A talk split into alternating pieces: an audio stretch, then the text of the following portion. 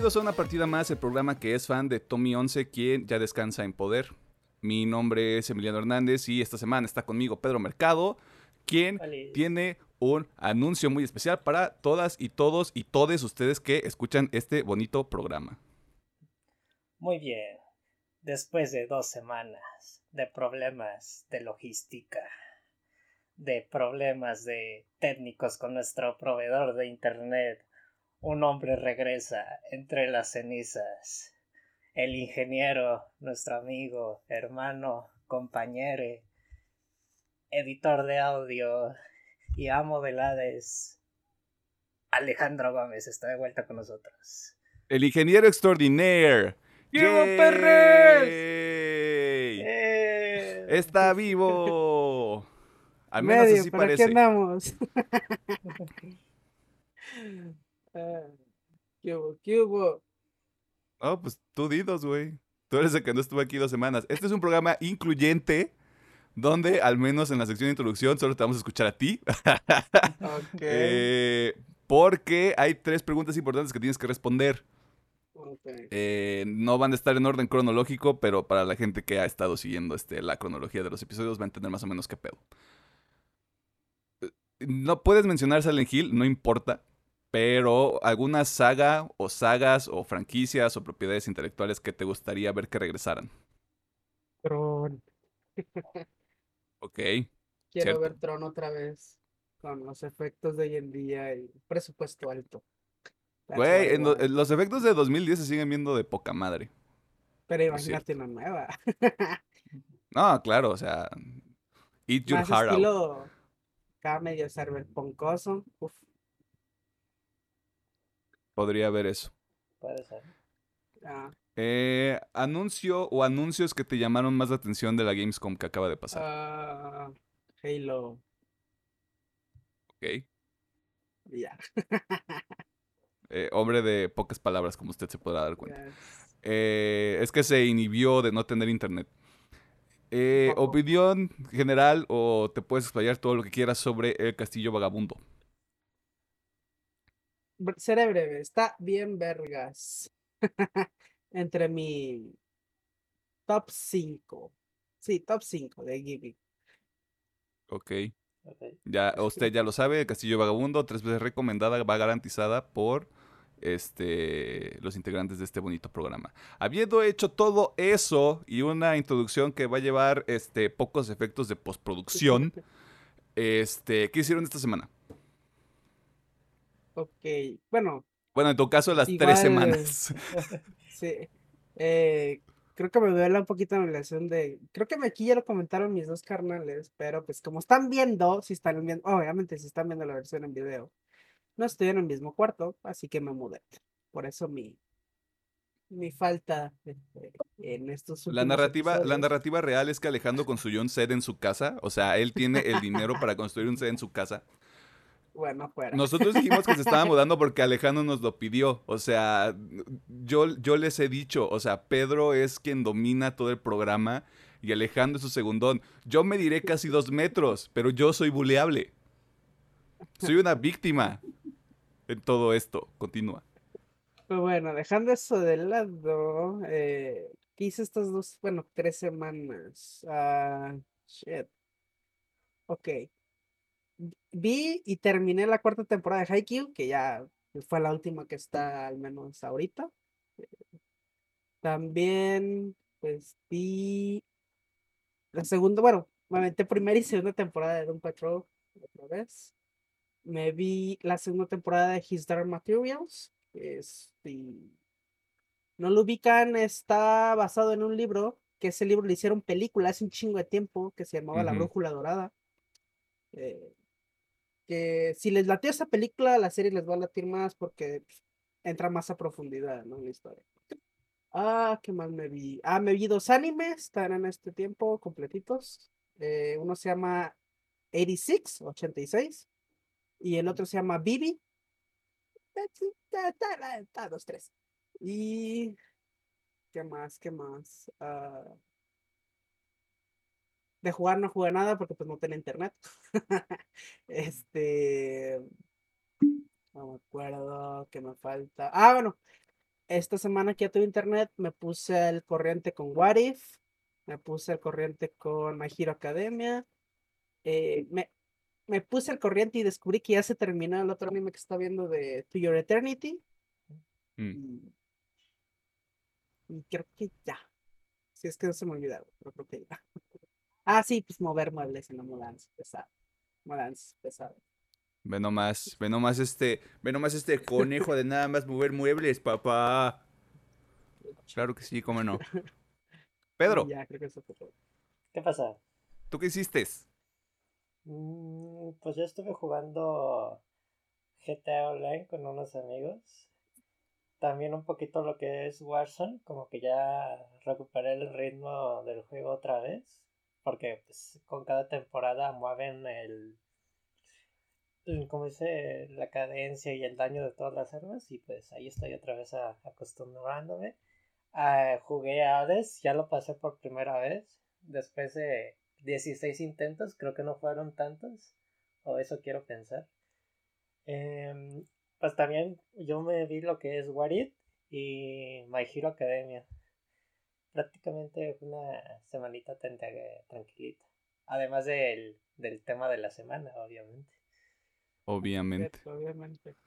Alejandro no vio el tema de la semana, así que va a opinar así como al aire. De, yo me imaginé que la película era así. Ah, cierto. Eh. Ayer fui a ver esa película. me pregunto cuál será. ¿Cuál será, Eh, no sé, imagina, no, mm, nadie sabe, ni nosotros sabemos. Esta semana, pues sí, vi el tema de la semana, vi... Ustedes saben, tanto ustedes que están aquí en el programa como la gente que nos está escuchando, que yo iba a ver la casa de papel. No esperaba verla en un día, ocurrió. Fue un accidente, fue un error, son cosas que pasan, todos somos humanos. Eh, también vi el documental de Bob Ross que está en Netflix. Eh, quería seguir viendo las películas de Evangelion, pero no me alcanzó el tiempo porque estaba haciendo, estaba haciendo las portadas de este episodio, de hecho. Eh, que ya quedaron y están bien chidas. Usted ya las está viendo, ya sea en la plataforma de audio o en la, o en la miniatura de, de la edición en video. ¿Y qué más? Estoy todavía terminando el libro secreto que estoy leyendo, que yo creo que para la próxima semana lo voy a terminar. Y es muy probable que lo recomiende. Este. De Pedro ya sabe cuál es, Alejandro ya sabe cuál es, o de, más o menos sabe cuál es. Este. Es un libro que me destruyó cuando estaba en la preparatoria. Es todo lo que voy a decir. Eh, y en términos generales fue eso, porque no, no jugué tanto en la semana, la verdad. Terminé Chile no Morta, pero lo terminé la semana pasada y no sé si lo dije en el episodio porque tengo mala memoria. Y ahorita voy a estar trabajando en terminar Disco Elysium, si Dios nos da licencia. Y retomar Blasphemous por el tema de los contenidos descargables. Pero hasta ahorita eso es todo. Tal vez Call of Duty, Warzone, pero no sé. Siempre que cambio de temporada llega la gente más, este, más arremangada, más agresiva de lo común. Llegan los tryhards. Y eso ya no es divertido. ¿Algo más que quieran añadir? No se moden, chavos. Palabras, este, consejos de vida. Por UPM. Eh, no, pues. Qué bueno ¿O si se mudan? Alejandro ya está aquí con nosotros. Esas son mis palabras. Qué bueno, aquí andamos de regreso. Esperamos ya no faltar. Esperemos. A ver qué pacha. No hagas, no hagas promesas que, que no puedas cumplir, bro. Ya. A ver qué pacha. A todos, a todos nos puede pasar, lo decíamos en, el, en los episodios donde no estuviste, güey. O sea, fallas técnicas siempre va a haber, o sea. Yo estoy esperando el día en que ni yo ni Pedro tengamos luz, güey. Para grabar, o sea. De Puede hecho, ocurrir, puede ocurrir. Fue hace dos semanas donde el ya me cerró de la nada, ¿no? Y Ah, sí, es cierto. No, no se me inició la copa, pero nomás me cerró el stream y ahora sí, ay, se cayó la página y yo de, ay, güey. Creo que, creo, asustas". que, creo que fue la semana pasada, no, no me acuerdo bien. Y mi cámara dice que me voy a chingar a mi madre. Este, creo que... Bueno, uno de estos dos episodios, güey, pero sí, o sea, fallas técnicas siempre va a haber. Este, los servicios también fallan, ocurre. Este, tanto Alejandro como yo somos prueba de que eso puede ocurrir, pero yo no voy a andar en ese tema porque pinche proveedor ojete. Eh, vámonos a la sección de noticias. Para chismorrear.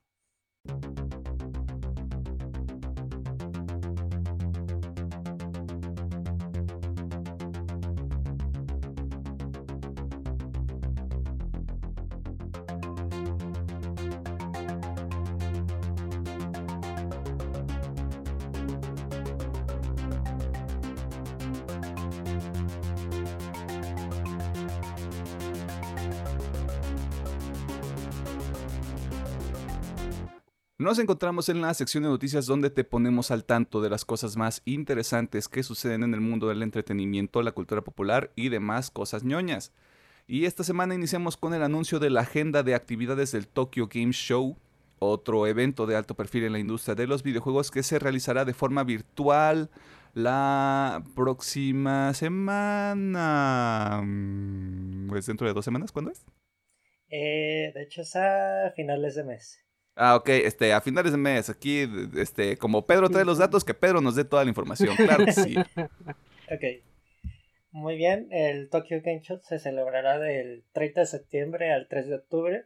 Este evento está específicamente especializado en las desarrolladoras japonesas, aunque es importante mencionar que cuando se presenta este evento normalmente son juegos de pelea de ánimo y es donde se centra más esta pequeña exposición por los torneos.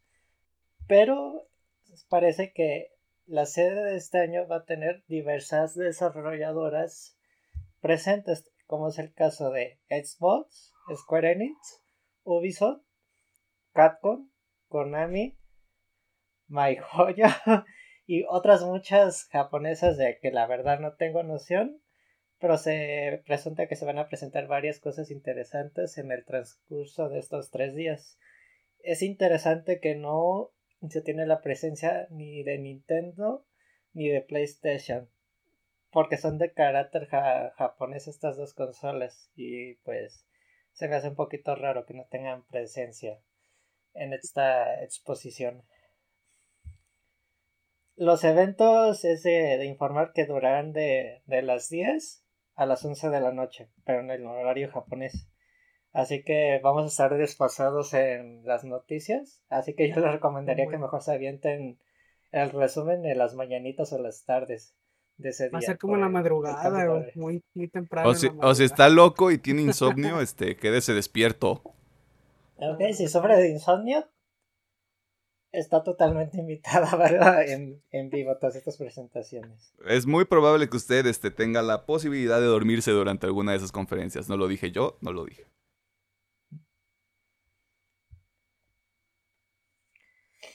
¿Hay algo Y más? por- Mm, pues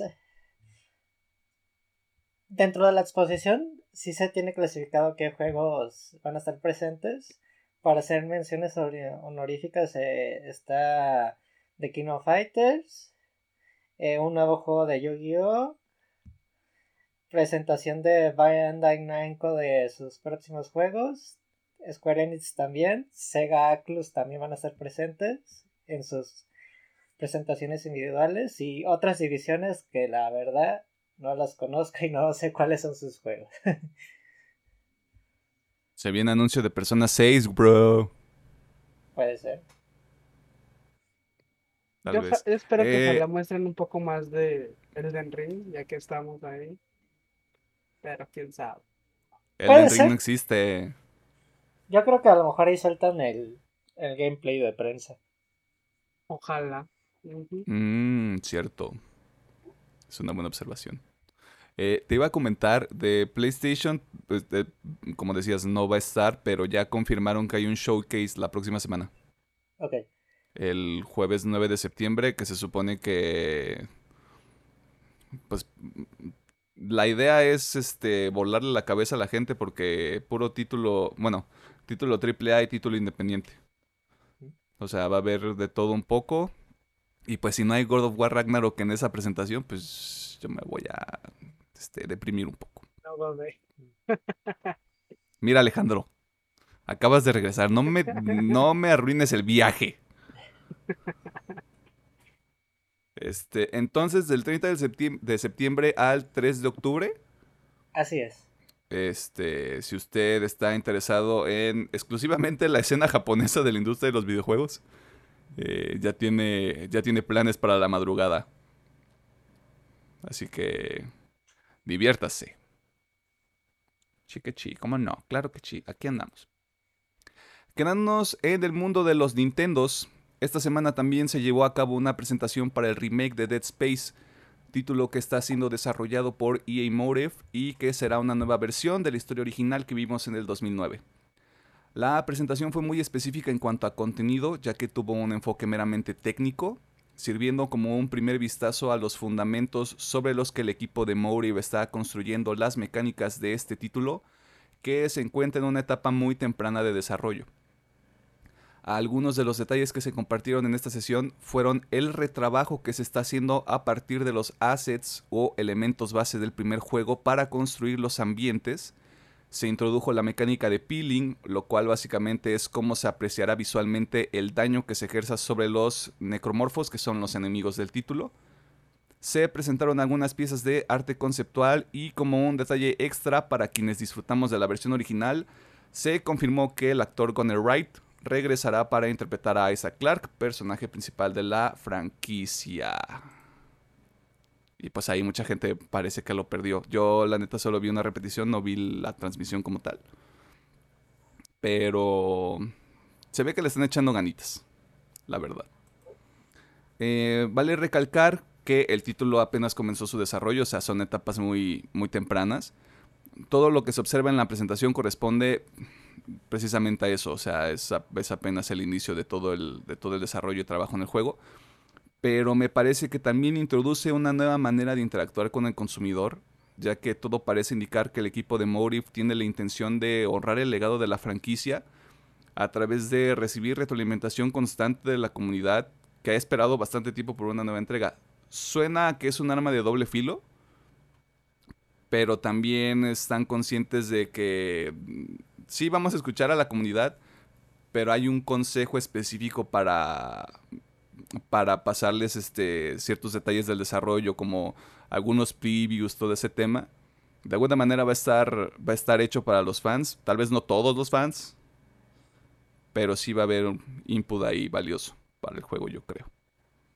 Y chismecito, esto no es un dato que esté 100% corroborado. Puede ser que salga en 2022. Están, están rumorando por ahí en el internet que tercer cuarto o cuarto cuarto fiscal del 2022 por el tema de que si es nada más una especie de retrabajo del primer título, pues no debería tomar tanto tiempo, pero no sé, yo sigo apuntando a 2023 por más temprano. A ver qué ocurre.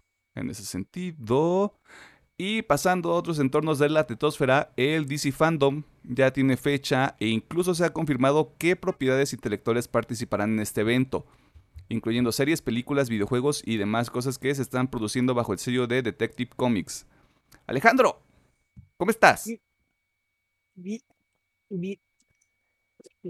Ok, ¿qué nos puedes decir sobre el, el, el Domofan de DC?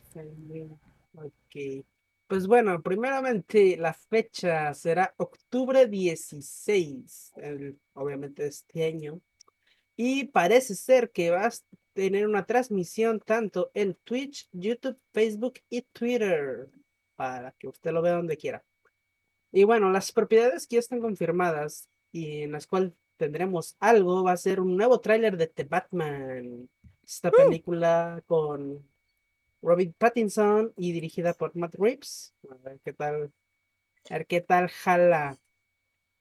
Ah, parece ser que también vamos a tener trailers y adelantos de, la, de nuevas temporadas de Batwoman, Flash, Superman and Lois and Sweet Tooth.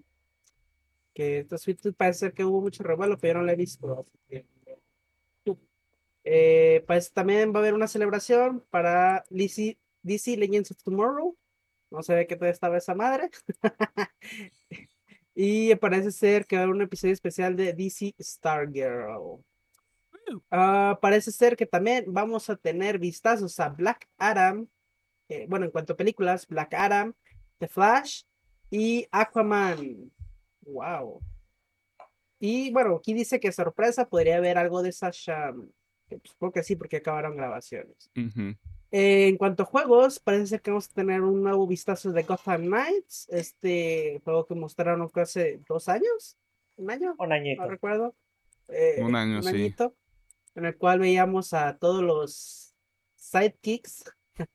Todos los hijos de Batman. eh, todos, los, hijos- todos los hijos de Batman. Este juego que sabemos que está producido por eh, Warner Bros. Games Montreal. Y también vamos a tener un vistazo de Suicide Squad, Kill the Justice League, que está desarrollado por Rocksteady Studios. Y ya lo demás son cómics, así que no creo que le importe mucho. wow. Eh, Usted no lee, que- es un cerdo inculto. es lo que menos importa en estos, en estos tiempos. Sí, Eh, sí, parece realmente. ser que va a haber sorpresas en cuanto a HBO Max. mm, No menciona nada más. Yo supongo que va a haber, va a ser algo relacionado con Peacemaker. Eh, y también, por último, tendremos un adelanto de la película de Injustice, esta película animada que tiene preparando DC. Y menciona algo de DC Kids Fandom. Supongo que va a ser una versión más kid friendly. Maybe.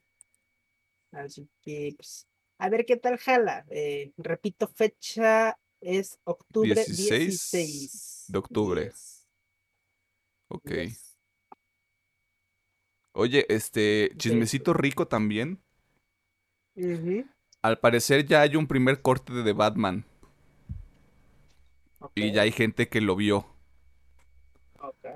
Y que De esta película. todo good. Todo, todo bien. Esperemos. Todo esperemos. chido. Pues sí, esperemos a ver si sacan otro pinche. Si sacan otro tráiler y si ya le ponen fecha, porque no le han puesto fecha.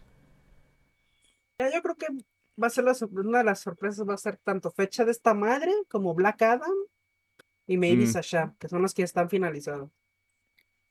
Pues Shazam tengo entendido que sale en noviembre del próximo año, ¿no? Ya habíamos dicho. Sí, ah, ok, bueno. Creo. acuerdo. Mm, Como, mira, Bueno, yo estoy así como de. pues, confirmado. Ok, ok. Pero sí, a ver qué. A ver qué pasa. Yo, va. yo creo que lo único que va a valer la pena es la fecha de The Batman.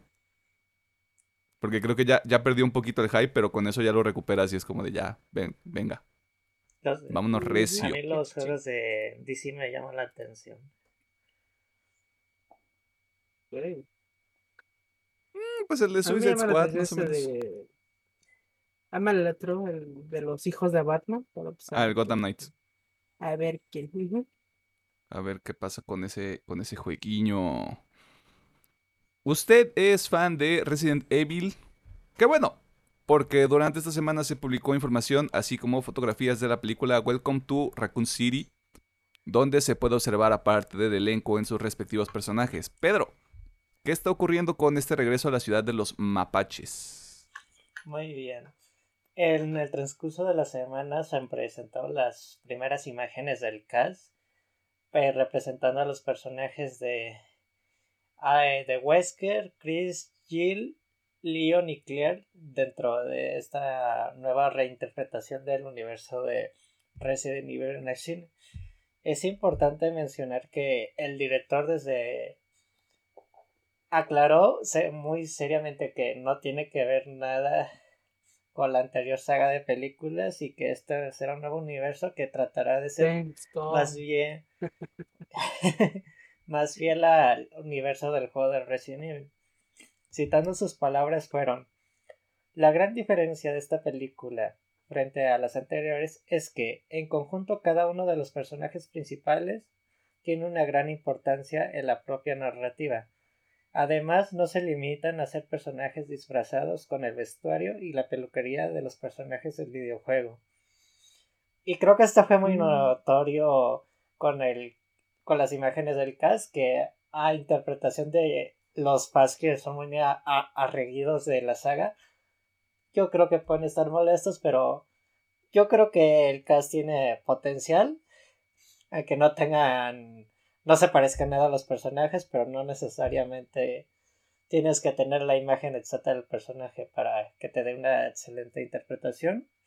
Y yo creo que lo más resaltante de estas imágenes fue la aparición de el personaje de Lisa Trevor de el primer Resident Evil. Se podría decir uno de los primeros jefes originales del, del Resident Evil 1 que tiene una apariencia muy similar a la del videojuego y se ve totalmente interesante. Ahí eh, también se ha habido imágenes de, de los escenarios que sí se ven interesantes, pero con estas últimas creo que ya no se nota tanto esa inversión.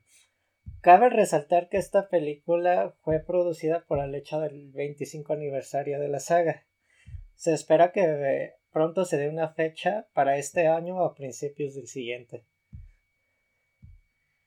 Justo eso te iba a preguntar. Según yo ya habíamos dicho que se había retrasado, ¿no? Sí. Creo que estaba originalmente para octubre y dieron que nueva fecha para noviembre, pero creo que no especificaron el día. Mira, estoy viendo la fuente de información más confiable de todas, Wikipedia. Ajá. Eh, noviembre 24 en Estados Unidos. Ok. Puede ser que aquí una semana antes, una semana después, más o menos. Todo depende de cómo manejen la distribución. Eh, no sé, se ve... La voy a ver. Es muy probable que sí termine viendo esta película. Pero voy con la expectativa baja. Ah. Y yo voy a morir, yo voy a morir en esta colina defendiendo las otras películas de Resident Evil. Eh, se me olvidó mencionar que esta película estará basada en los hechos del primer y segundo juego para aclarar. Porque no sé cómo van a manejar esto en capítulo 1 o 2, porque el, obviamente todos sabemos que los protagonistas del primer juego, Chris y Jill, están en la mansión y Leon y Claire están dentro de la ciudad y esto es como, no recuerdo si son como tres o cuatro meses después de lo de los sucesos de la mansión, si mal no recuerdo. Y aparte, o sea, ya, vírgenes nosotros. Se supone que los, los, eventos del 2 y del 3, que en el 3 está Jill, pasan como con unas horas de diferencia, ¿no? O sea, como antes, durante y después. Eh, sí. Así que eh, esa es mi duda también, cómo lo van a manejar. O sea, si va a ser como una línea secuencial más clara, o si va a ser como de cuatro meses después. Así que usted va a regresar a la ciudad mapache en noviembre.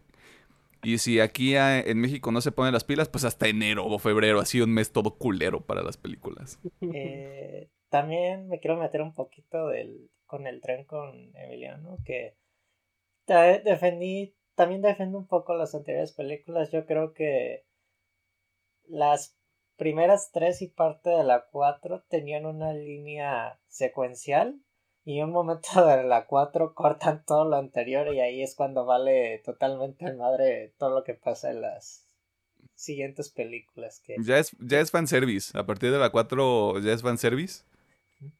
Eh, y sí, justamente estaba pensando en eso. De la 1 a la 3, bien. La 4, eh. La 5 ya no la vi, la 6 tampoco. Solo puedo defender de la 1 a la 4. La gente terminó enojada, tampoco la vi yo. Mm, la verdad, no la vi por, por despistado, no por. Ah, peche película de estar bien culera. Creo que la 5 sí la vi o no la terminé de ver.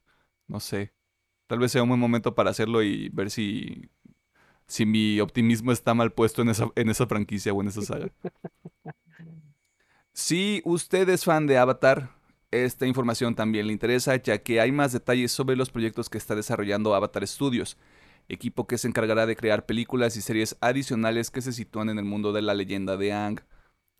Eh, Alejandro, ¿qué, está, ¿qué está pasando en este, en este mundo del Avatar, del Avatari? Eh, detalles se me hace un poquito exagerado, porque solamente tenemos una noticia, que es Ok, que este, un confirmaron- detalle. confirmaron que esta película de Avatar, The Last Airbender, que está obviamente basada, eh, eh, básicamente en el mismo universo de la serie, tendrá una animación 3D y no 2D como la serie original. Eh, muchos lo ven bien, muchos lo ven mal. eh, a mí me da un poquito igual, mientras te eche la historia y se vea bien, me vale ver qué tipo de animación usan. Eh, pero sí, eso es como dice. Y obviamente el estudio encargado es el estudio de Avatar Studios, que es creó Nickelodeon justamente para ordeñar más la vaca de Avatar. Oye. O sea, sí, pero no O sea- tienes que decirlo. sea, sí. Acoge como show. ah, claro. Sí. Sí, sí. ¿Tú Mira, crees, pues es la única noticia, ¿no? tú, tú crees que, que quieran ampliar como ciertos, ciertos aspectos narrativos que no alcanzaron a cubrir en la serie o que nada más tocaron así como por muy, muy encimita? Yo, o sea, yo como fan, personalmente me gustaría ver algo tipo la, en la desaparición de Aang, ¿qué pasó en esos 100 años? Se me hace una buena idea abarcar esos Mm. 100 años que no estuvo Aang. Obviamente ya sabemos cuál es el final de eso, ¿no? La, eh, pues el reino de fuego haciendo mierda todo. Sí, el, También está este periodo de, pues, entre Avatar Aang y Avatar Korra, todo ese que a mí se me hace súper interesante, toda esa parte que casi no mostraron. Nos dieron pequeñas pinceladas en Korra, pero se me hace también muy interesante. Y abarcar eventos específicos que ya vimos en la serie. Pues a lo mejor una serie más enfocada en la gente de la tribu pues de fuego. Algo así como Mm. la última temporada. Eh, pues, de ahí en más, no sé qué más podrían hacer con eh, la historia base. ajá, como con Conan como, como personaje. O bueno, como la línea sí, sí. narrativa. De hecho, yo ahorita estoy pensando, estaría bien vergas una película sobre Avatar Kiyoshi, güey. Pues, Obviamente, digo, yo, yo creo que sí va a caer, novelas. eso va a caer. O sea, Kiyoshi va a caer, incluso Roku va a caer. O sea, Ah. Roku, güey. No el dispositivo de streaming, Roku el Avatar. Es la verdad, sí. El- Una, oh, un pinche aparatito así, güey, flotando en un dragón. No confundir Make it con- real. No confundir con... Eh, no hay... No hay ni fecha tentativa. ¿verdad? Es como de, miren, este, es 3D, O adiós. sea, se supone apenas este año, eh, este año se creó el estudio de Avatar Se creó, Studios. sí, sí, sí. Este, ahorita dieron esta noticia de que, ok, esta película va a ser 3D. Así que lo que yo me imagino es que apenas tomaron la decisión de, ok, la película va a ser 3D, póngase a dibujar, pónganse a animar y ahora Después de tener una ardua reunión de 20 minutos, decidimos que será 3D. ¡Yay! ya. Digo, a mí se me hace interesante que ustedes saben que también hay una producción por parte de Netflix, pero los creadores La originales se, ajá, se salieron del proyecto y ya fue cuando la creación de Paramount Plus y decidieron crear este estudio específico para Avatar. A ver cómo, si lo que hacen en Netflix no perjudica lo que hagan acá, independientemente de que sean No- dos productos diferentes. No debería. No debería, y yo creo que mucha gente vamos a entrar con mucha cautela a la, a la adaptación live action.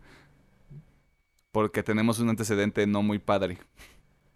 Mm, digo, entiendo que pues, entiendo el porqué de los live action, pero, ay, joder. De hecho, hay un meme muy bonito de, te lo resumo, que es pone, ponele voluntad. Y es lo que digo, ponerle voluntad, porque salen bien de la verga los live action. Sí, creo que ese es el, creo que ese es el pedo. Y a veces hay, hay propiedades que tal vez no se transmiten o no se traspasan también a live action, güey. Es que sí, sí, sí, sí. Se limita bastante el, el live action.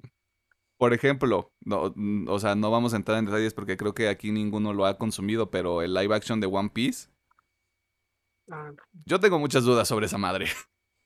va a estar muy... ca- O sea, muchas yo dudas. no sigo One Piece, pero estoy eh, enterado de qué pasa. Eh, no lo he visto porque la neta son un chingo de episodios y dedicarle a One Piece es un mes, dos meses sin, sin dedicarle Es a un compromiso de un año, güey. Es un compromiso a largo plazo, seamos honestos. Sí. Ya, yo digo eh, que hasta unos tres años. Sí, ah, güey, largo depende- plazo. depende Esto es, esto es, Sí, es que como de voy a tener una relación con One Piece. Sí, sí, sí.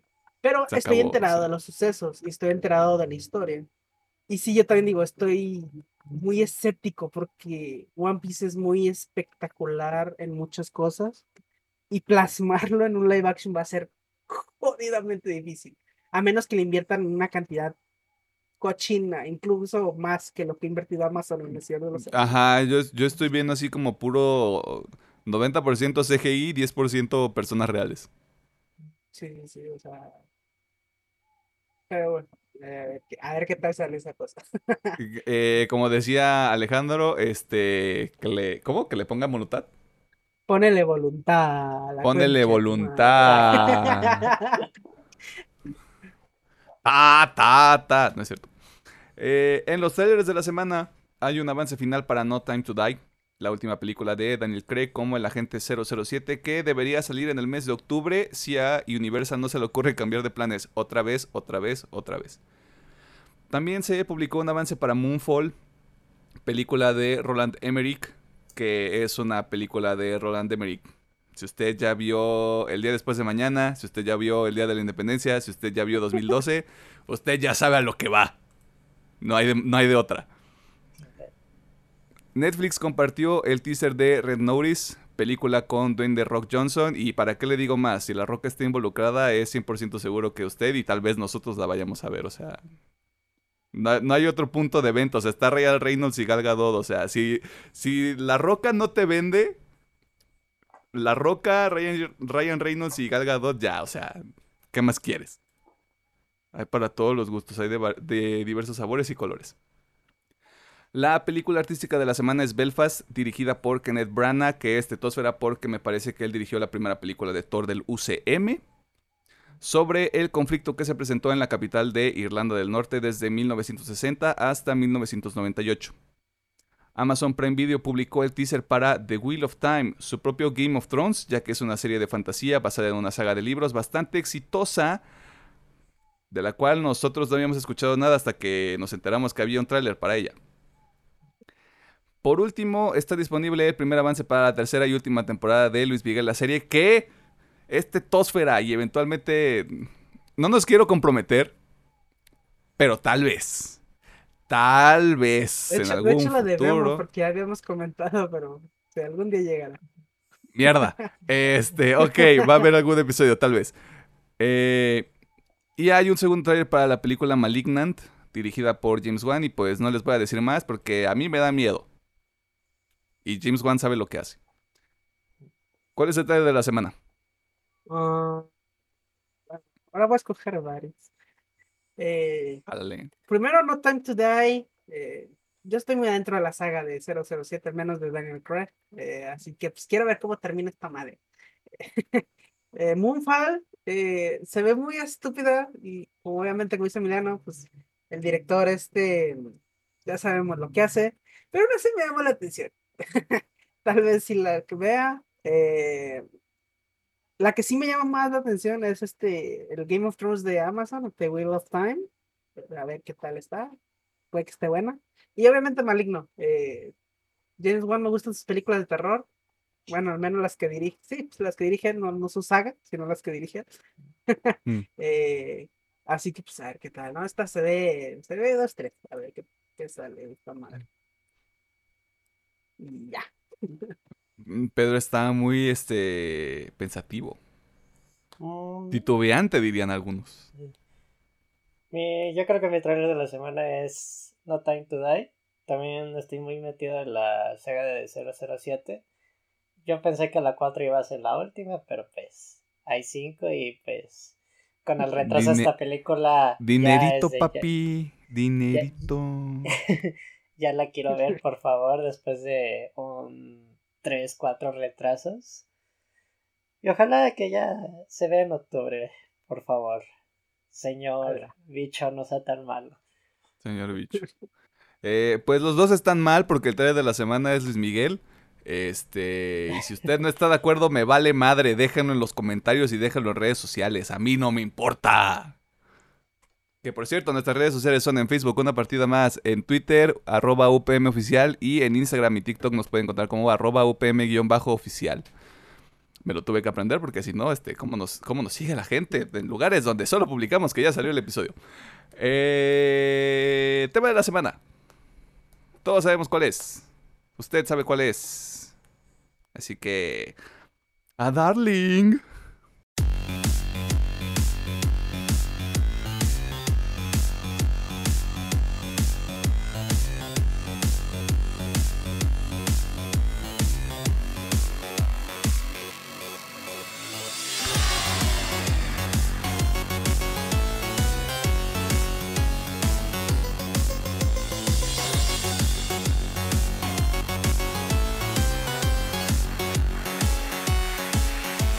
Nos encontramos en el tema de la semana donde vamos a platicar sobre Shang-Chi, la leyenda de los 10 anillos, la película número 25 de Marvel que introduce a un nuevo superhéroe dentro del nuevo status quo que está armando la fase 4 del UCM.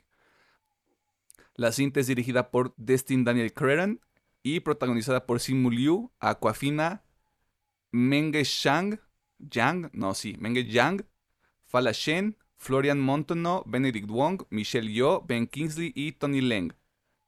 ¿De qué se trata esta película? El personaje principal, Shang-Chi, es un joven común que vive en San Francisco, pero que es perseguido por su padre y la misteriosa organización que dirige, los Diez Anillos, una entidad criminal de alto perfil dentro del universo de Marvel. Usted ya sabe qué es lo que sigue en esta plática, detalles específicos de la trama, personajes y de toda la cinta en general. Si es fan del UCM, vaya a ver la película, no permita que ensuciemos su juicio con nuestras opiniones. Y si usted sigue aquí como un acto de rebeldía, gracias, pero es bajo su propio riesgo porque habrá spoilers. Como siempre, la pregunta obligada, lo que no nos gustó, lo que sí nos gustó.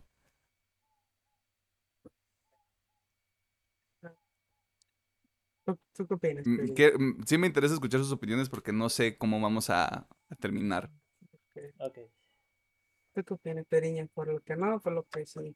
Eh, pues siempre hay que empezar con lo negativo, ¿no? Para pues Ah, al final cerrar con lo... Para lo pasar a lo positivo, esta es una eh, moraleja por parte de UPM, un programa de autoayuda. Ok, Ah, ¿qué ok. fue lo que no nos gustó tanto a nivel individual de Shang-Chi?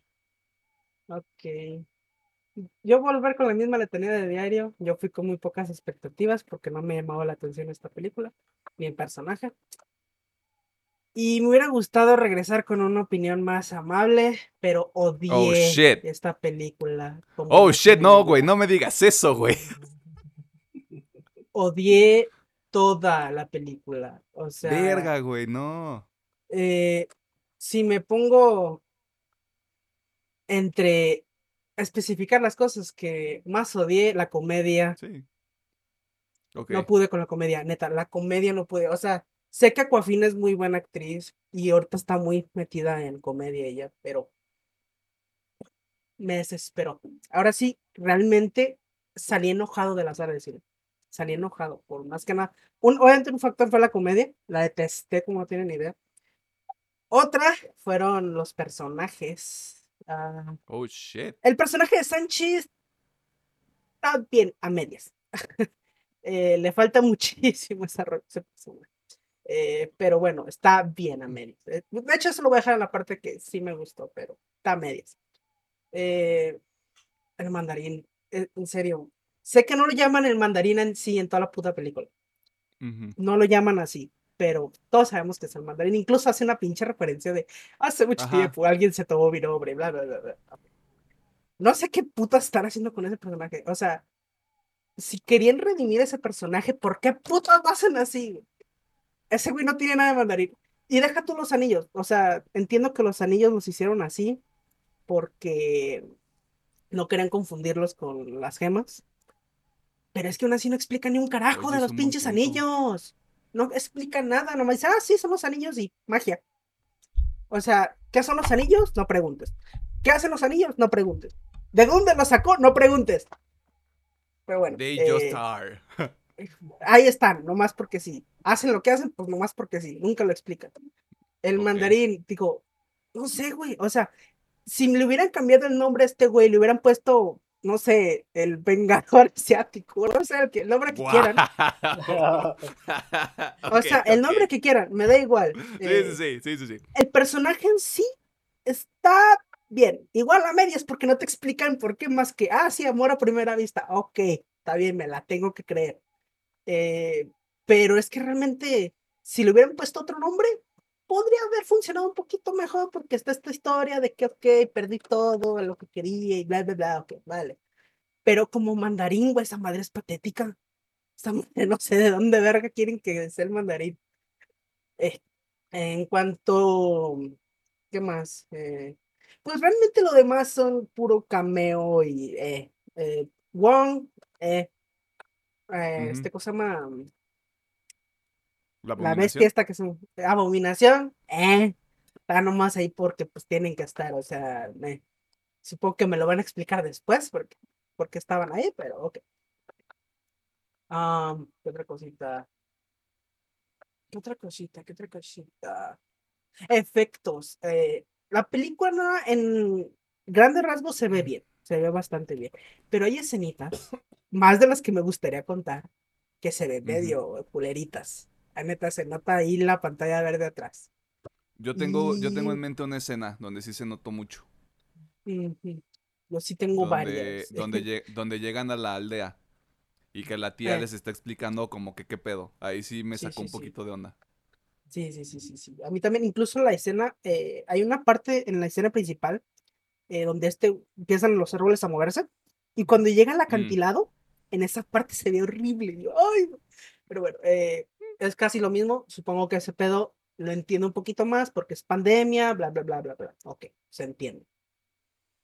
Y pues ya, o sea, realmente, o sea, los personajes, más allá de Swan Chi, creo que no vi que es, o Sanchi, como putas le quieran decir, eh, como digo, está en- Usted, usted disculpe la, la, la Sí, pronunciación de no todos somos aquí, ¿eh? chinos. O sea, no somos chicos. Este, yo, o sea, estaba, yo tuve que investigar cómo se decía Tony Leng y eh, Sí, o para sea, no Shang verme Chi, como un digo, está a medias, no es un buen personaje, pero es, entre toda la bola, es el que más destaca. Eh, todos los demás, la neta, eh. Aquafina, digo, yo sé que es una buena actriz, pero lo odié en esta película, lo odié muy cabrón. El villano, igual, güey, o sea, si me lo hubieran cambiado de nombre, hubiera sido mucho mejor. La comedia lo odié.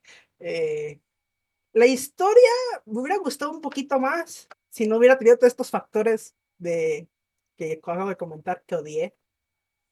Y pues la batalla final está bien. Eh, no me explican tampoco ni vergas, que también es algo que me caga esta película, que no explica nada. Es una película de iniciación súper pobre porque no explica nada.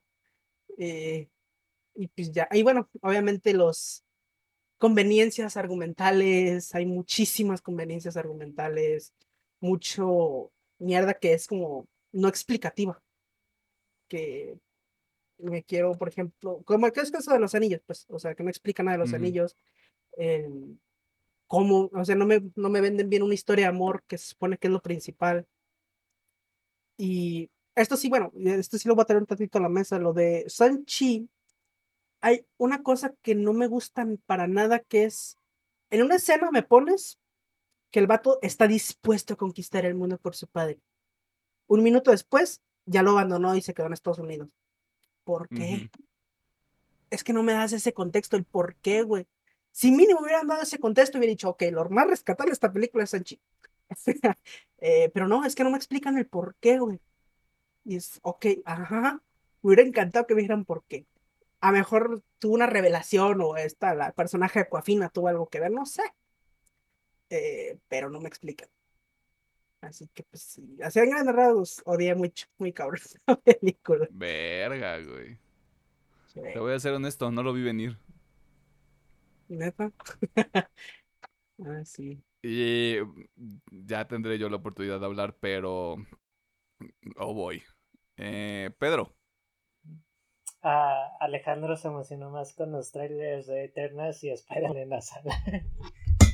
Al chile sí, güey. O sea, mira, al chile ni la escena post créditos me levantó tanto el anime. O sea, sí, el ánimo, perdón.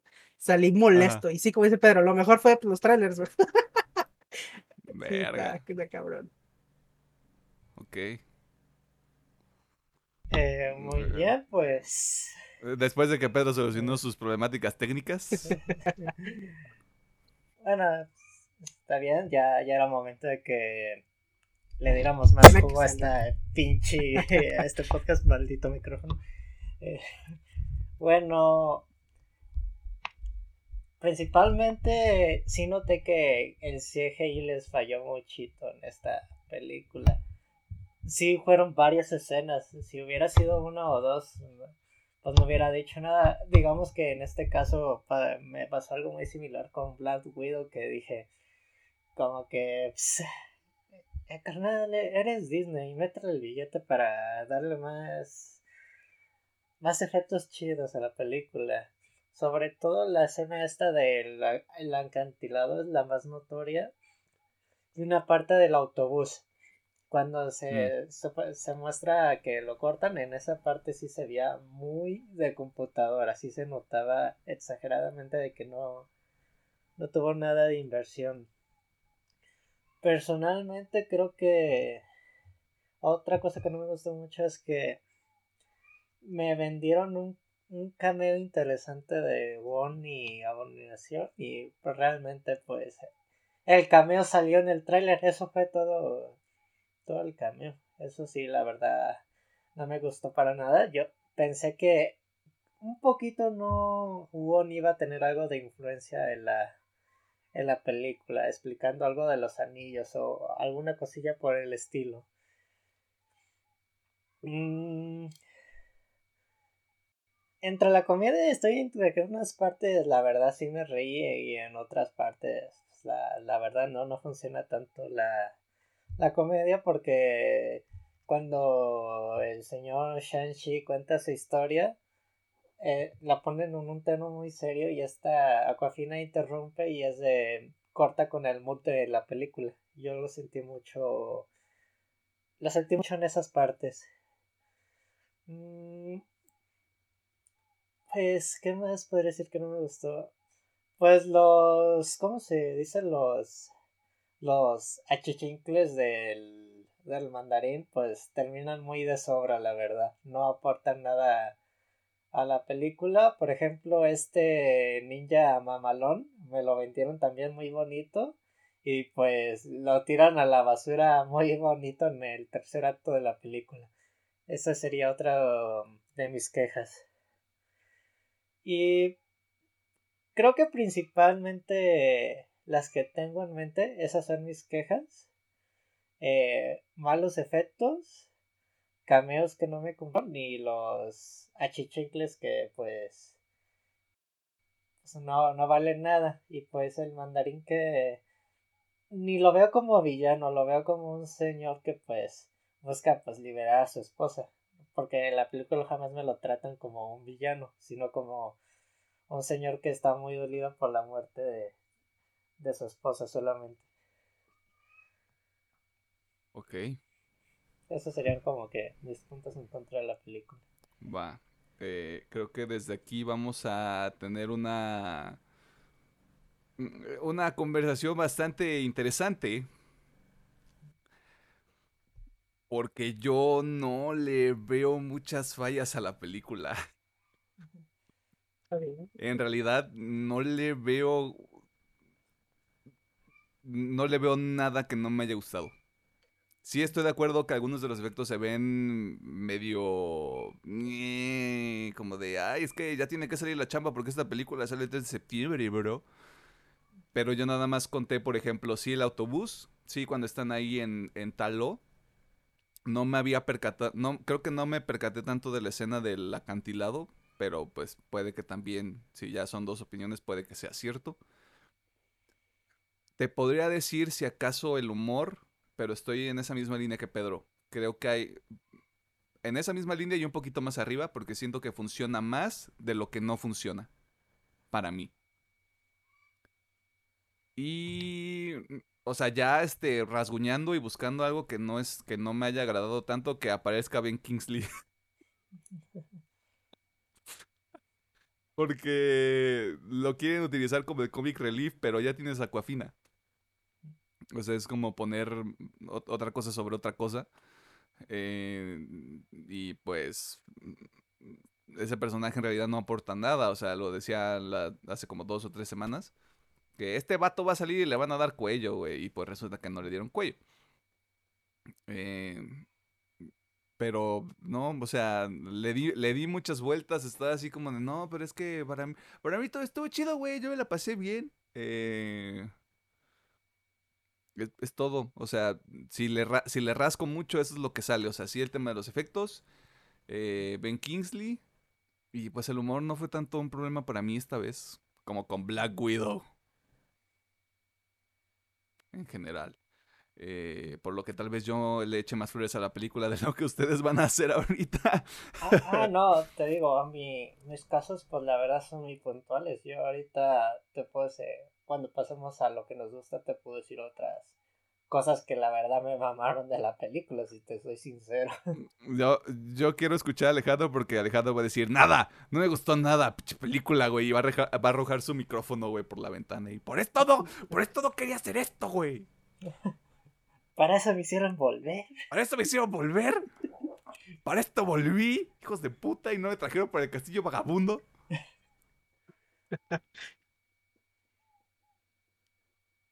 Pero sí, a ver, ¿qué onda? Si, si hay algo que te gustó, si no hay nada que te gustó.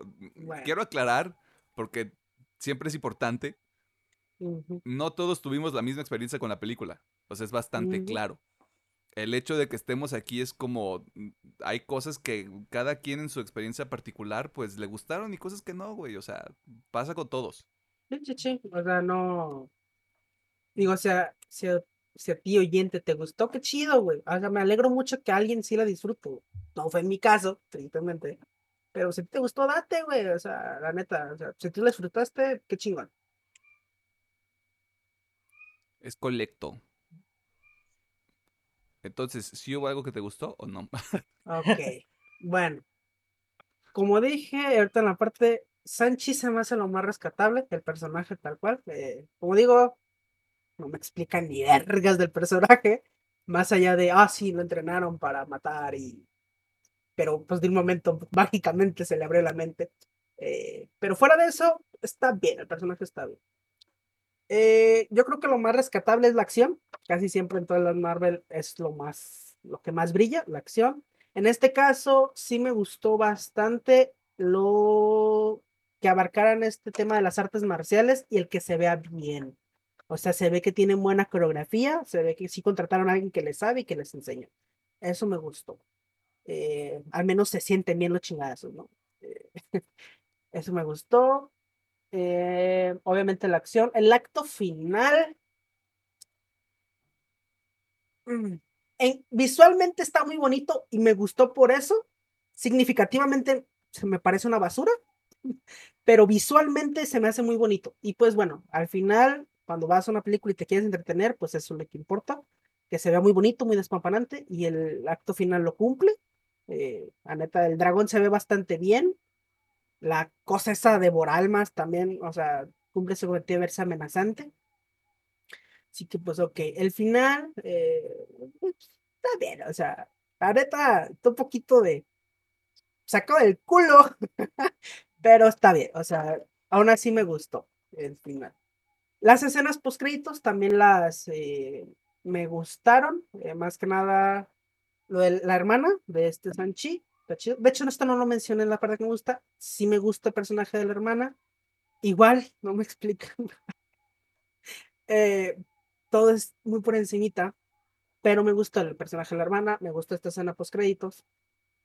Obviamente la principal, creo que la que todo el mundo va a hablar, que es con Capitán Marvel, Wong y este Hulk. Eh, me gusta el impacto que puede llegar a tener hacia futuro, aunque digo, yo sé que lo van a solucionar, solucionar porque estoy seguro que van a utilizar los anillos a futuro. pero tengo ese miedo, como no explicaron nada en esta película, nada, hasta parece que les dio huevo explicar las cosas en esta película. Tengo miedo de que eso afecte al futuro, o sea, que los anillos se salgan de control y sean algo más poderoso que las gemas, ¿no? Eh, pero con todo eso me gustó la escena porque creo que tiene bastantes implicaciones a futuro. Y pues ya, o sea, Sanchi, la, la acción y pues, ese acto final que sí está muy... para el ojo está muy se terminó la película. y cuando ya iba de regreso a mi casa. Y cuando ya pude ver Haikyuu en mi casa, chingada madre. Este, y los efectos marciales, porque me recordó bastante a las películas tipo Jackie Chan, Bruce Lee. Pues, ah, mira, que está bien. Ok. Y ya. ok, está bien. Pedro. ¿Qué pasa? ¿Cómo estás? Bien. Dilo tuyo. Mm, algo que quiero decir que lo que me gustó mucho de la película son las artes marciales yo, por ejemplo, de morrillos y en la tele no había nada que ver, digamos, había una película, digamos, lo Jackie Chan o de artes marciales, pues me la chataba para mi entretenimiento y como que me regresó mucho a ese, a ese mood. Eh, también lo hablamos un poquito en Black Widow, que en esta película y en Black Widow sí sentí los, los madrazos de verdad. De cuando se dan un puñetazo, pues dices, ah, pues sí me creí la, la coreografía y, y el, el nivel actoral de, estos, de los chicos. Eh, hay muy buenas escenas. Una, en unas partes sí se ven ridículas, digamos, cuando el efecto de que mueven las hojitas y eso, pero yo creo que es que es un tema más de de estas películas de artes marciales así más, digamos, de musical o artístico o como o de cuento chino digamos que es eh, digamos el poder del chi y, esas cosillas. Mm, Shang-Chi sí se me hace un personaje interesante yo lo creo como de la nueva alineación de los Avengers de, los personajes que a lo mejor no va a tener mucho diálogo pero pues le va a hacer el paro a todos como se pueda y como lo logre yo creo que sí le van a dar mucho punch para que, para que en equipo funcione mucho más que como individual. Ya sea ser un líder o uno de los importantes de la nueva alineación. La verdad, el acto final a mí me mamó. No esperaba una película, una escena de kaijus de chinos con un dragón y un chuculo devorador de almas. Eso sí me sacó de onda la película, no, no lo esperé para nada.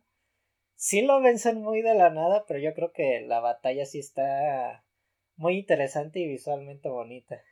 De cómo el dragón controla el agua y que el pinche demonio este le quiere robar la alma, sí se me hizo como que escenas de wow. No, no, no esperaba quedar total impresionado.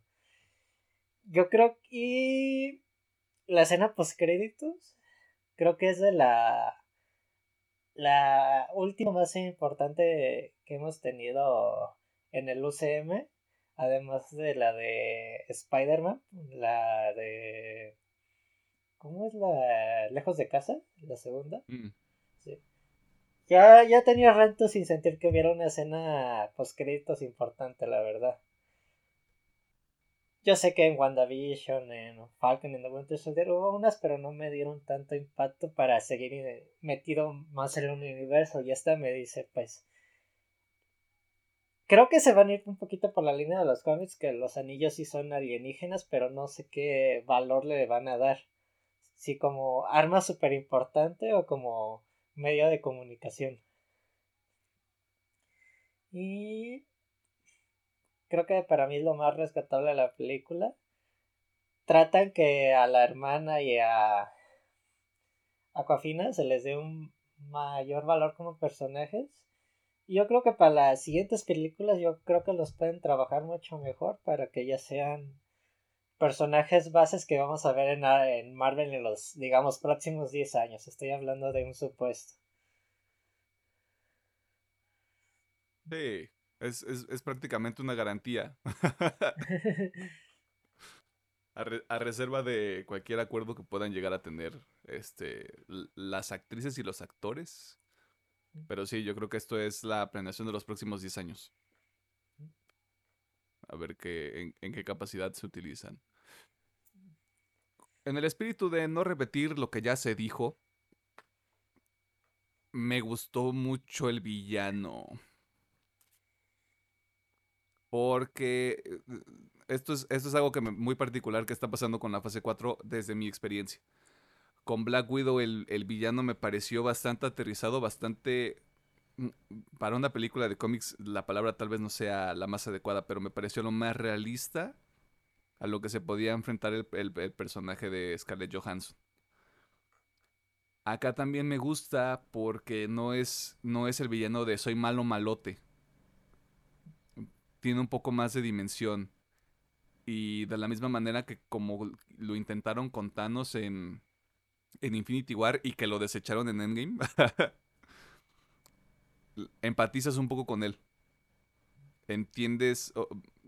está, está algo raro la secuencia, cómo están colocadas las secuencias de flashback en la película. Eso sí lo, eso sí lo puedo señalar. Pero sí te dan un contexto de por qué.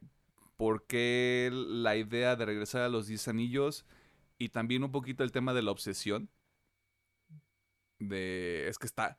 Está viva y tu, ma- tu madre me habla y cuando yo estoy dormido y, me dice, oye, ven este, a sacarme de este cotorreo sí estoy, de, estoy de acuerdo, ahorita ya reflexionando que sí es como de muy por encimita el hecho de, es que es un Cthulhu devora almas y le va a vender a todos este, lo que quieran, eh, como su sueño más preciado.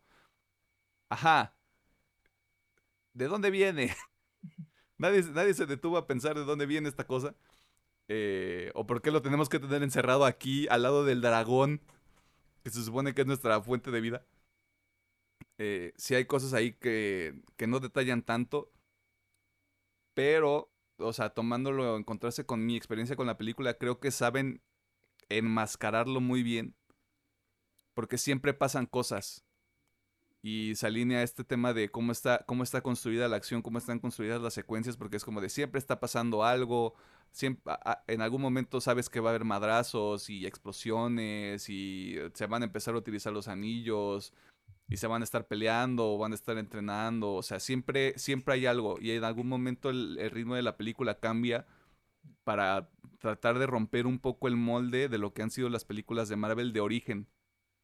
Porque siempre es como de. El personaje tiene sus poderes, el personaje se pelea, tiene el primer encuentro con el villano y no gana ninguno. Periodo de reflexión, segunda pelea, se arman los madrazos, tercera pelea, acto final, alguien muere. Generalmente el villano.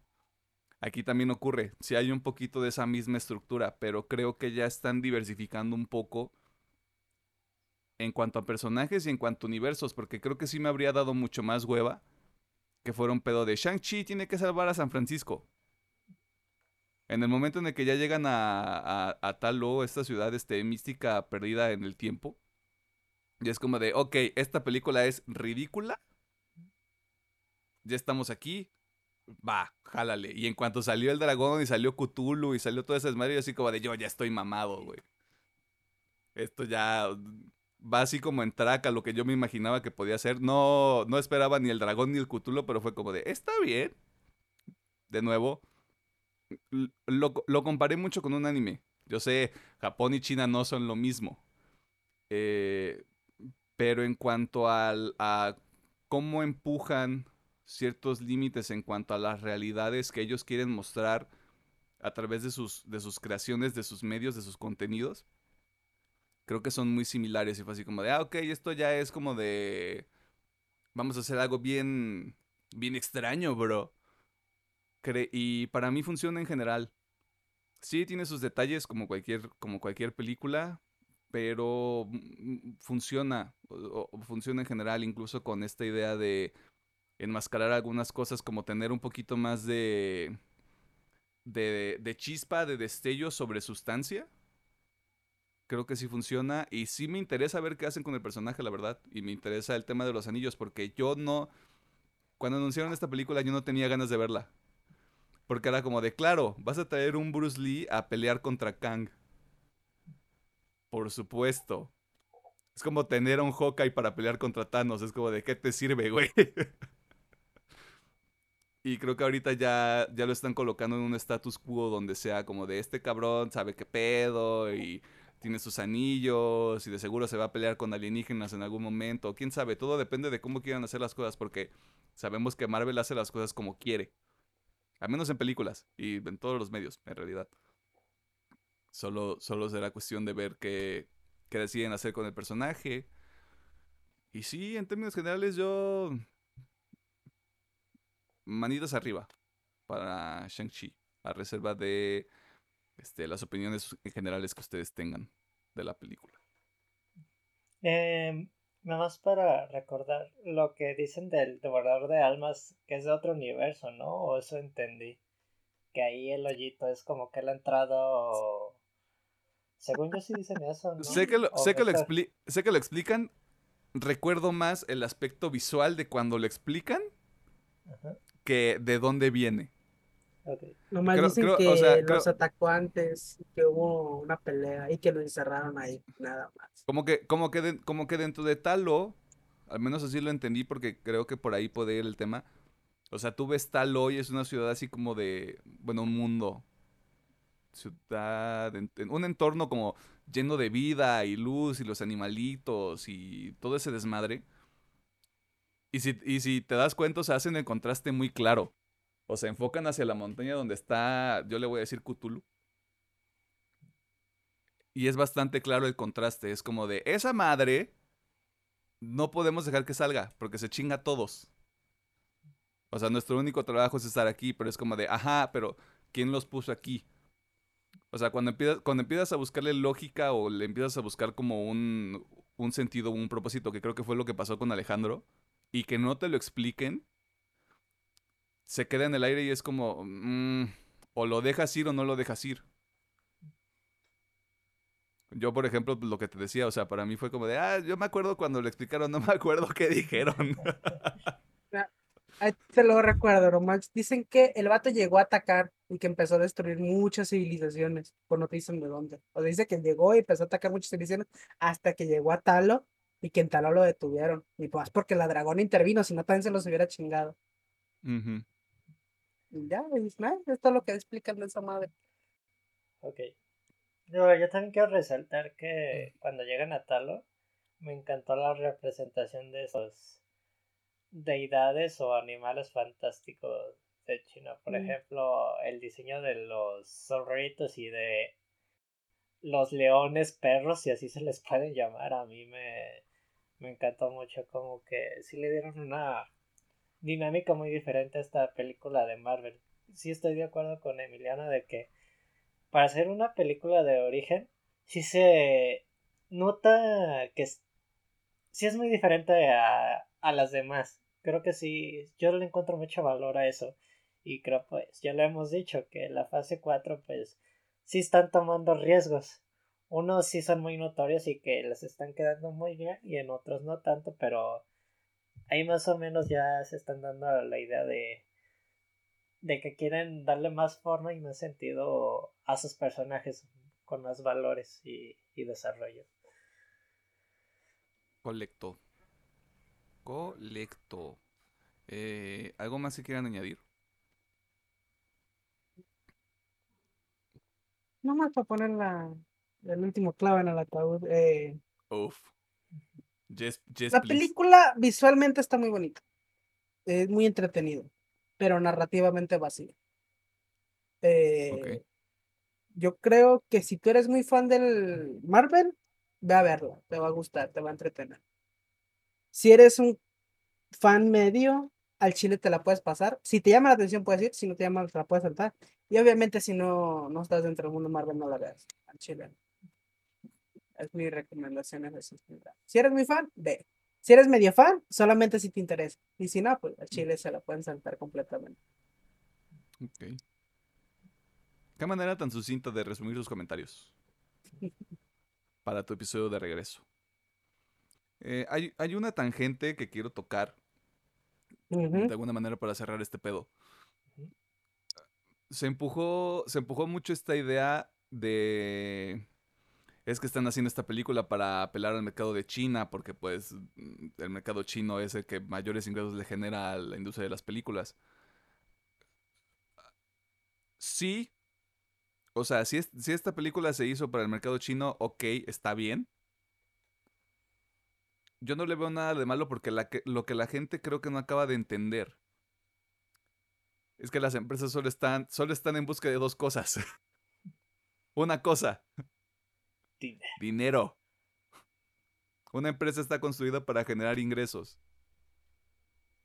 Y sobre todo por el tiempo en el que estamos viviendo. Mm, sé que Shang-Chi se anunció tres años antes, cuatro, tres años. Se anunció antes de que, de que el bicho fuera algo, según yo. Fue dos años. Mm. Ajá, o sea, mínimo dos años se anunció la película, no se tenía previsto este pedo.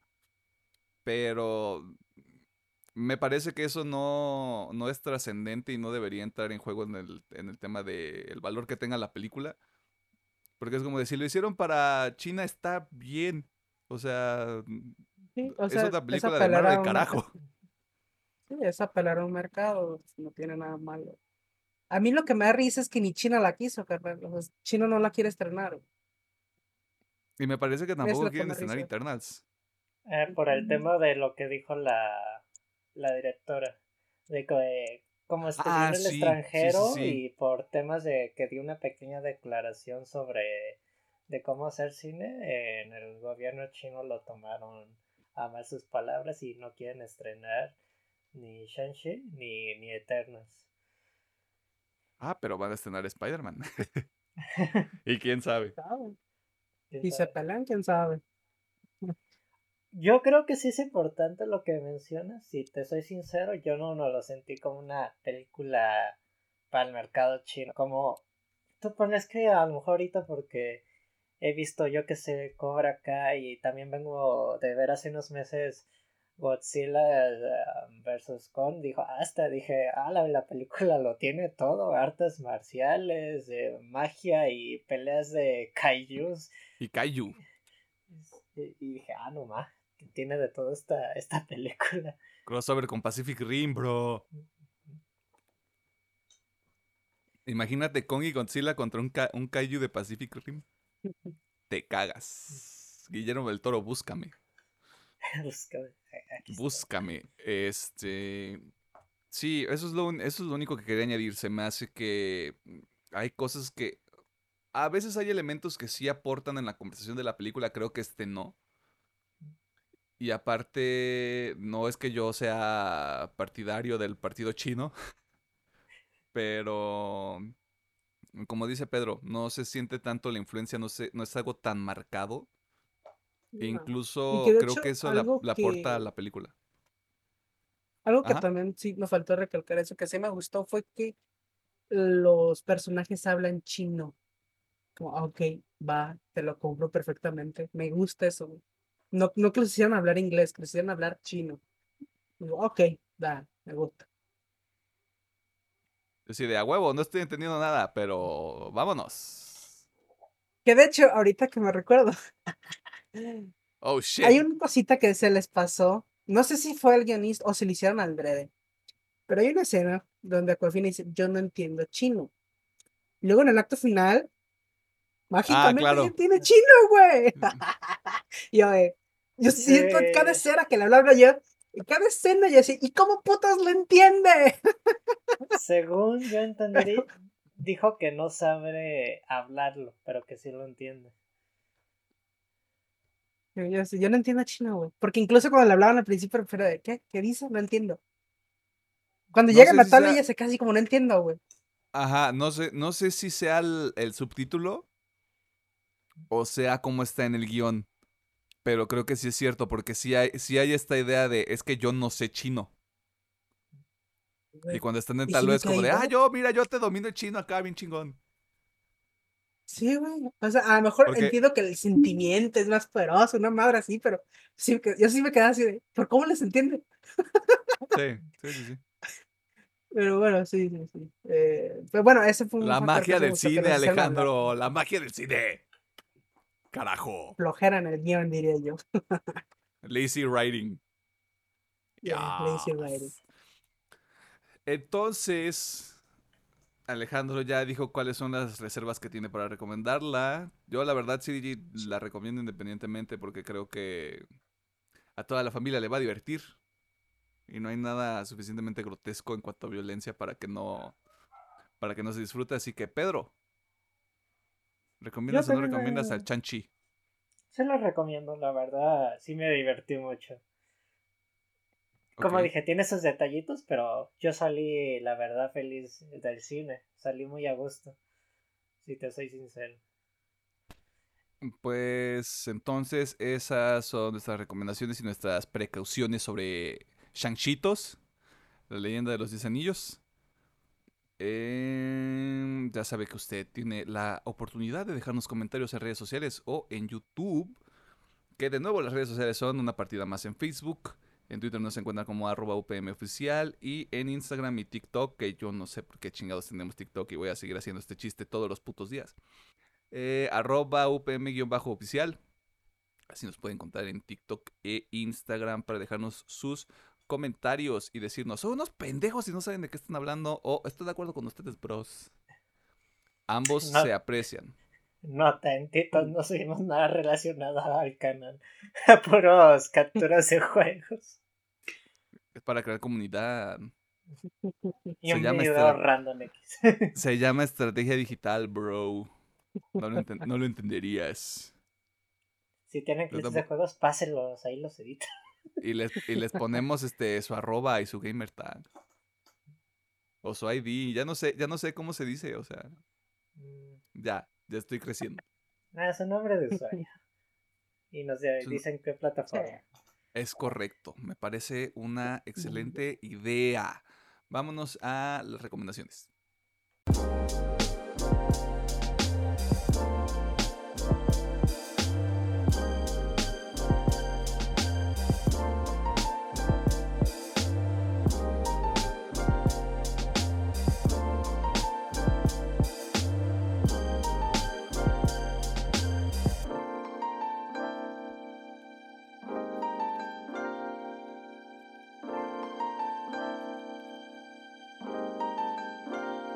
Eh, nos encontramos en la sección de recomendaciones, que también es el cierre de este bonito programa mágico musical que usted, este, dama, caballero, vehículo motorizado, nos hace el favor de escuchar.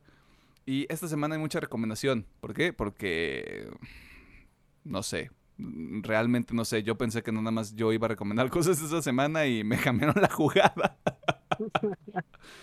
eh, pero pues, sí, hay que empezar porque sí, es varia y está variada, la verdad, lo cual es lo cual siempre es positivo.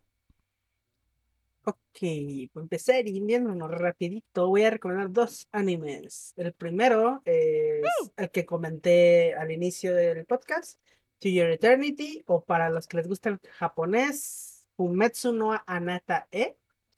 Eh, este anime es un poco difícil de explicar. Eh, básicamente se trata de que un ente que probablemente sea Dios crea una bolita y esta bolita su único objetivo es tener experiencias, así, acaparar experiencias. Eh, ok. Y vemos el viaje de esta bolita. Ah, bueno, y tiene la capacidad de transformarse en lo que sea que toca siempre y cuando esté muerto. Eh, bueno, no se spoiler porque es en el primer episodio, pero por ejemplo, un lobo muere cerca de él y la bolita se transforma en el lobo. Y así va avanzando y va recolectando experiencia ¿no? de la vida. Eh, es un anime muy bonito. O sea, la animación es nada espectacular, la historia tampoco, y entre el guion menos, pero es muy bonito de ver. Eh, yo siento que el mensaje es lo más importante, el cual para mí hay dos vertientes muy claras, el cual sería el dilema del inmortal, que lo hemos visto en muchos, muchos lados, eh, más recientemente, que si no me equivoco, en, Invincible, con los uh que está este dilema de la inmortalidad. Aquí también va por ahí. Yo siento que puede ser una rama principal de la historia. Y la otra, que creo yo, puede ser también el objetivo principal, es este concepto del valor de la vida. y el valor de las experiencias que tienen las personas en la vida. Bueno, la vida en general, sí, porque no nomás son personas, sino también todo lo que rodea. Digo, es muy bonito. Eh, prepárense para chillar, es uno de esos animes tristes, muy tristes. eh, tiene 20 episodios, este, acaba de terminar esta semanita. Ya, justamente, de hecho, esta semana anunciaron que va a haber una segunda temporada para otoño, si no me equivoco, del 2022. Okay, yay. Eh, está bonita, o sea, la neta está muy bonita, tiene un muy bonito mensaje, como digo, puede agarrar cualquiera de los dos, ya sea el dilema del, del inmortal o este valor de la vida. Eh, así que yo lo recuerdo mucho, está en Crunchyroll. Y si no me equivoco, le van a sacar doblaje. Pregúntanos. porque si no me equivoco- ¿En unos episodios sale con un casco de como camaleón o algo? ¿O lo estoy Sí, confundiendo con algo? Es, sí, es que él básicamente absorbe todas esas experiencias y él puede transformarse en esas personas. Obviamente con la Ah, condición de que esa persona tiene que estar muerta. Ah, entonces No sí he visto los cortos y sí se ve interesante y creo que ya Está, salió el está doblaje. interesante. o sea, sí, porque lo único que me acuerdo es que la voz de este ente, que puede ser Dios o no, nunca lo dejan claro, es este, el actor este, la, voz, la voz de Picoro. que se me olvidó ahorita el nombre. Ah, eh, ya. ese, ese actor. Ese actor le da voz a ese. Así que chido. Eh, Está, está muy buena, la neta, está muy bonita, tiene un muy bonito mensaje. Pero como digo, si se apegan mucho, agárrense porque van a chillar. Eh, yo Van a personalmente digo, sufrir. a mí sí me dolió la serie, no lloré, pero sí se me, ay, el episodio final sí se me salió la lagrimita de, ah, eh, Verga, bueno, si, bueno. si a Alejandro le salió una lágrima, güey, yo sí voy a llorar, verga. este, está, está muy, está muy bonito y como digo, el mensaje creo que es- también está bonito. Eh, por otra, es una recomendación que ya hice, el cual es Haikyuu, pero ahora ya con todo el contexto que ya me vi todo. Mi opinión sigue siendo igual, está bien, pero debo de hacer unas aclaraciones. eh. Algo que me gustó mucho la primera temporada cuando lo recomendé es que yo la sentí muy impredecible y me sorprendió, o sea, todo el tiempo me sorprendía los giros. Y siento que es algo que se pierde un poquito en las siguientes temporadas, ya se vuelve muy predecible. Y digo, no le quita eh, el manejo del drama, como les dije, el drama de Haikyuu está por acá arriba. No le quita que sabe muy bien manejar el drama y sabe muy bien llevar esa ansiedad, por así decirlo, del partido y de la emoción. Eso sigue estando, pero ese factor sí me gustaría claro de que siento yo que esa calidad de sorprenderme desaparece y se vuelve muy predecible. Eh, tome, ese sí lo puede tomar como guste, puede estar algo malo, puede bueno. A mí no me afectó tanto. eh, yo estoy esperando la siguiente temporada, que se quedó bastante interesante. Pero sí, o sea, siento que es algo que debería mencionar. De más, la verdad sigue siendo muy buen anime, muy entretenido. Y como digo, si les gusta el drama, es esa madre es para ustedes, güey, sin pedos. y para terminar, ah, bueno, también Haikyuu se encuentra en Crunchyroll. Eh, y para terminar, voy a recomendar Toon Patrol, que es la gran ignorada de las series de DC. bueno, no tanto porque ya va para tercera temporada, que sí que le ha ido bien, pero al menos así como en el gran esquema de las cosas, es la más ignorada. No, es, no está en el mainstream. Sí, no está en el mainstream. Esta serie tiene algo muy, muy especial para mí, es que yo conecté mucho. eh, Para aquellos los que no conozcan Doom Patrol, los voy a poner un ejemplo que es más en el mainstream, que es la The Umbrella Academy. O sea, el concepto es lo mismo. Es, es una serie que intenta abarcar comedia, drama, pero en este mundo de lo absurdo. O sea, las series en sí son totalmente absurdas. Pero personalmente creo que The Doom Patrol lo hace mil veces mejor que The Umbrella Academy en todos los aspectos. Obviamente, supongo que tiene mucho que ver que yo soy más fan de DC que de esta otra franquicia. Pero siento que sí hacen un muy buen uso de, como digo, de este mundo de lo absurdo. O sea, este sí va a ser un pequeño spoiler, pero hay un burro con un portal interdimensional en su culo. Ok. Eh, No se diga esto obviamente en la más. primera temporada. Digo, él- él abarca muy bien el absurdo, que es justamente uno de los temas principales de la Doom Patrol, porque todos los poderes son inútiles. Más allá de Cyborg, que es el único, que de hecho lo mencionan en la serie, es el único superhéroe real. Todos los demás son algo. Eh, Están ahí. Están ahí. Eh, me gusta mucho porque el equipo que forman, el cómo abarcan tanto los traumas como estas debilidades y sus poderes, me encanta la forma en que lo hacen. La historia es de lo más sencilla, pero la manejan tan bien que queda un poquito en el segundo plano, porque dices, ok, yo sé que esta es la misión y sé que al final se va a cumplir, pero lo que me importa son los personajes, ver cómo se van desarrollando, ven cómo van venciendo, entre comillas, eh, estos traumas, porque es otra cosa que me gusta, no es como que un trauma desaparezca de un día para otro, es como que, ok, ya soy consciente de mi trauma y puedo seguir adelante, pero el trauma está, el trauma no se va.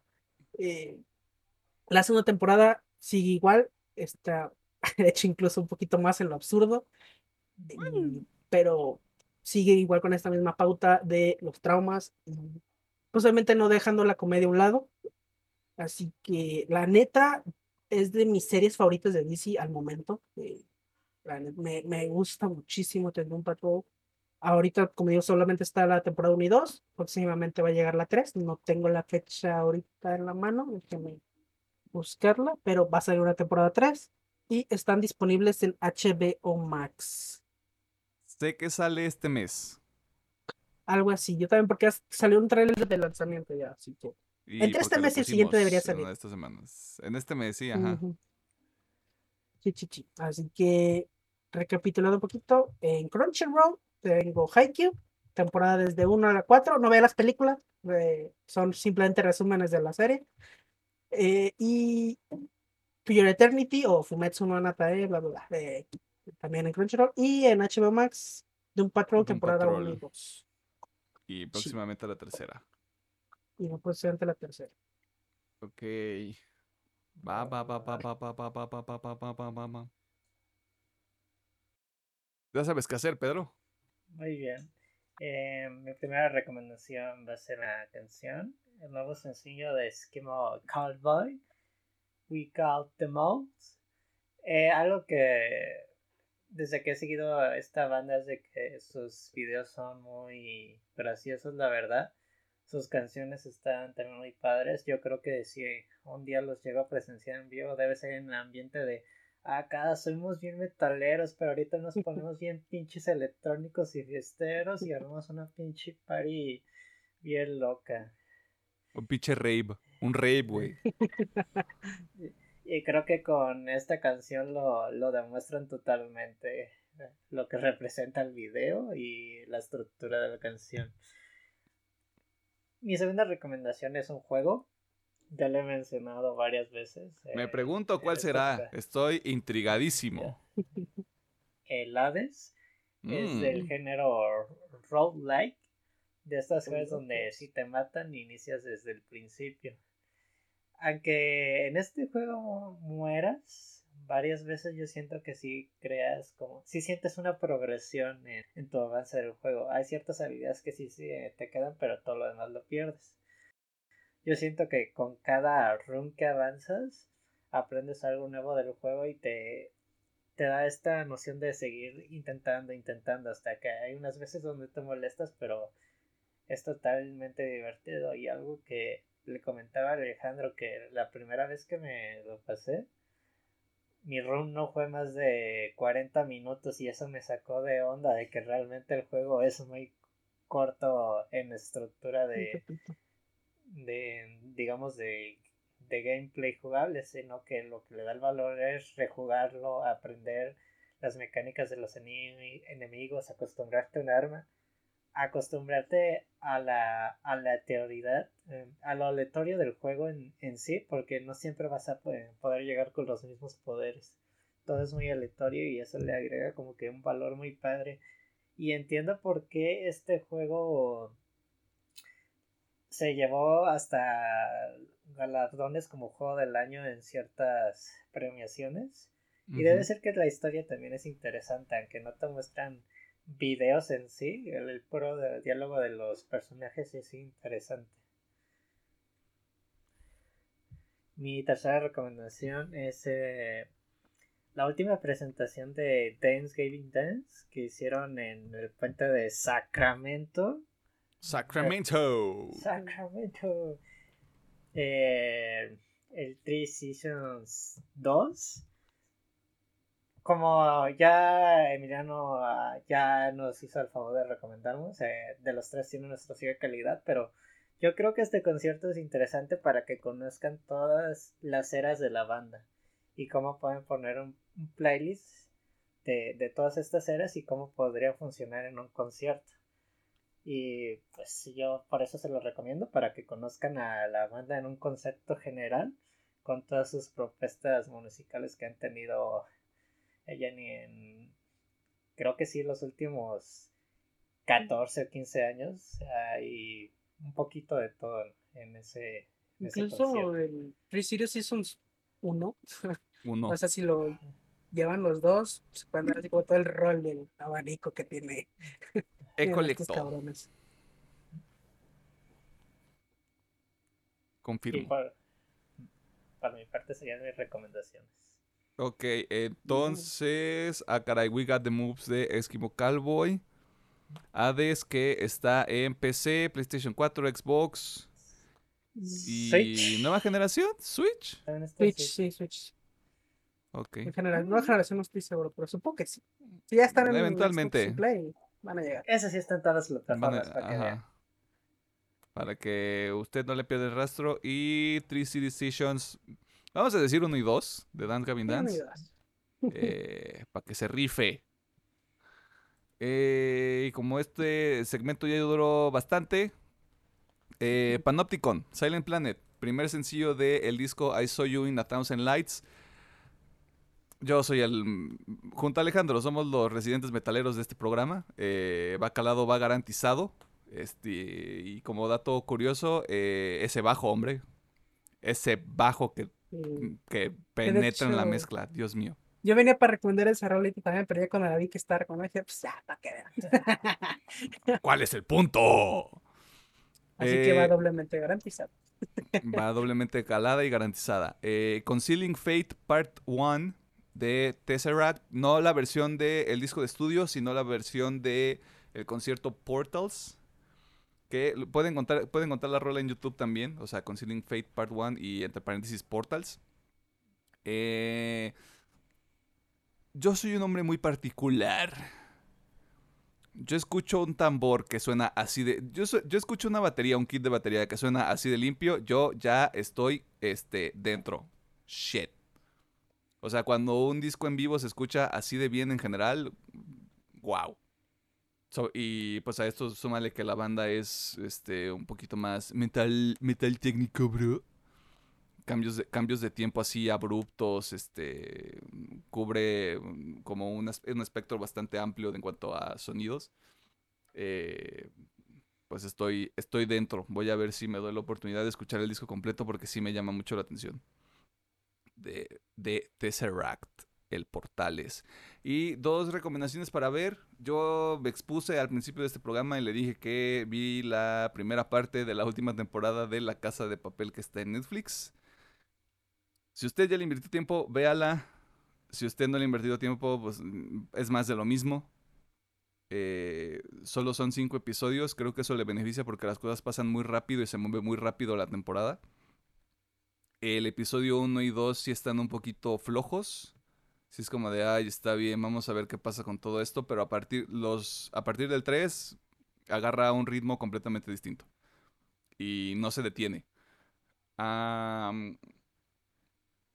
Quería dar un spoiler, pero no lo voy a dar. Ni siquiera es un spoiler así como muy específico. Solo les voy a decir que mm, crean toda la campaña de promoción que trae este esta última parte, esta primera parte de la última temporada. Y ya, de nuevo, o sea, es, es, muy específico. Si usted ya dijo, ya vi todo y ya estoy aquí, ni, pedo, ya la voy a ver, véala. Yo creo que sí, sí vale la pena. Y si no, pues no le haga caso. No me haga caso a mí tampoco, porque ¿para qué? ¿Para qué gasta su tiempo usted en esas cochinadas? Y otra cosa que quiero recomendar de Netflix es el, es el documental de Bob Ross, eh, Accidentes Felices, Traición y Avaricia.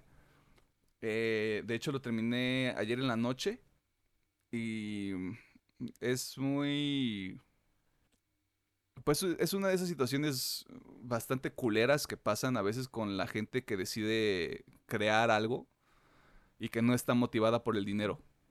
Que llega, llegan a aliarse o a tener este tipo de asociación con gente que mm, cuyo principal objetivo es cómo convierto lo que hace este cabrón en un negocio, en algo rentable, en básicamente un imperio, porque actualmente esto es lo que es. No a costa, no a costa de Bob Ross, sino como asumiendo el hecho de que Bob Ross es esta persona que es feliz pintando y que le vale madre el lado administrativo de lo que hace. Y progresivamente las cosas se ponen... No es, no es algo horrible, es simplemente gente horrible que quiere dinero consiguiendo lo que quiere. Pero más allá de eso, el, el mostrar cómo una persona con talento uh, no es, no es hija de puta. es porque lo dicen en las mismas entrevistas que tiene con sus hijos y la gente que trabajó con él. O sea, así como ustedes lo veían en la, en la tele cuando, cuando estaba pintando, así era él básicamente. Es como de, ah, ¿por qué?